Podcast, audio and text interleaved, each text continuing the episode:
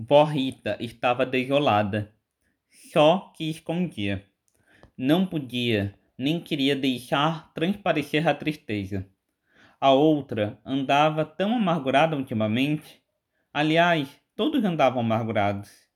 Não era para menos. O desfavelamento recomeçara, e recomeçara bravo. Os homens exigiam a saída rapidamente dos moradores, que se juntassem logo os trapos.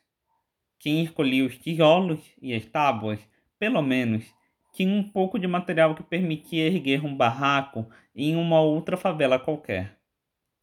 Vó Rita viu o caminhão sumir. Em duas semanas, mais de 50 famílias que já tinham recebido a ordem de despejo antes da morte dos homens vadios meninos tiveram que sair rapidamente. Quem havia escolhido o dinheiro já havia gasto tudo e a situação estava pior. Vó Rita ficou pensando em custódia. Achou a moça muito abatida e com a barriga um pouco menor. Quis indagar, mas calou ante a tristeza que viu estampada no rosto dela. Assustou-se. A moça já ia para o oitavo mês e até a semana passada estava tão grande. Era o seu quinto filho ela punha sempre um barrigão. Os três primeiros, quem amparou foi ela. Quem cortou o umbigo e deu os primeiros banhos também.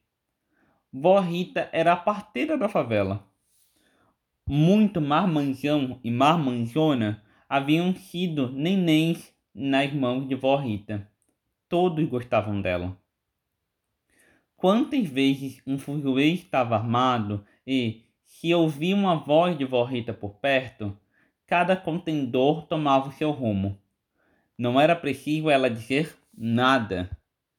Era só ouvir a voz de Vó Rita que o valentão ou valentona se desarmava todo. O amor de Vó Rita desarmava qualquer um.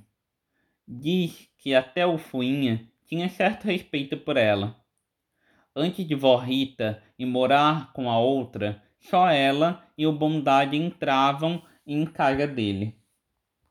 Vó Rita intuía que alguma coisa grave havia acontecido com Custódia. E por que ninguém falou? Os filhos dela todos eram de tempo. Bom organismo tinha a mulher. Este não nasceria por suas mãos.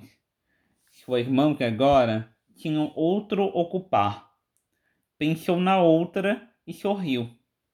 Desde o dia em que decidira ficar com ela, teve de deixar de amparar os que estavam chegando ao mundo. Todo mundo sentiu, porém todos entenderam. A única pessoa capaz de acolher a outra só seria ela. Só vó Rita tinha um coração tão grande. Só vó Rita não deixaria nunca a outra tão em meio à solidão.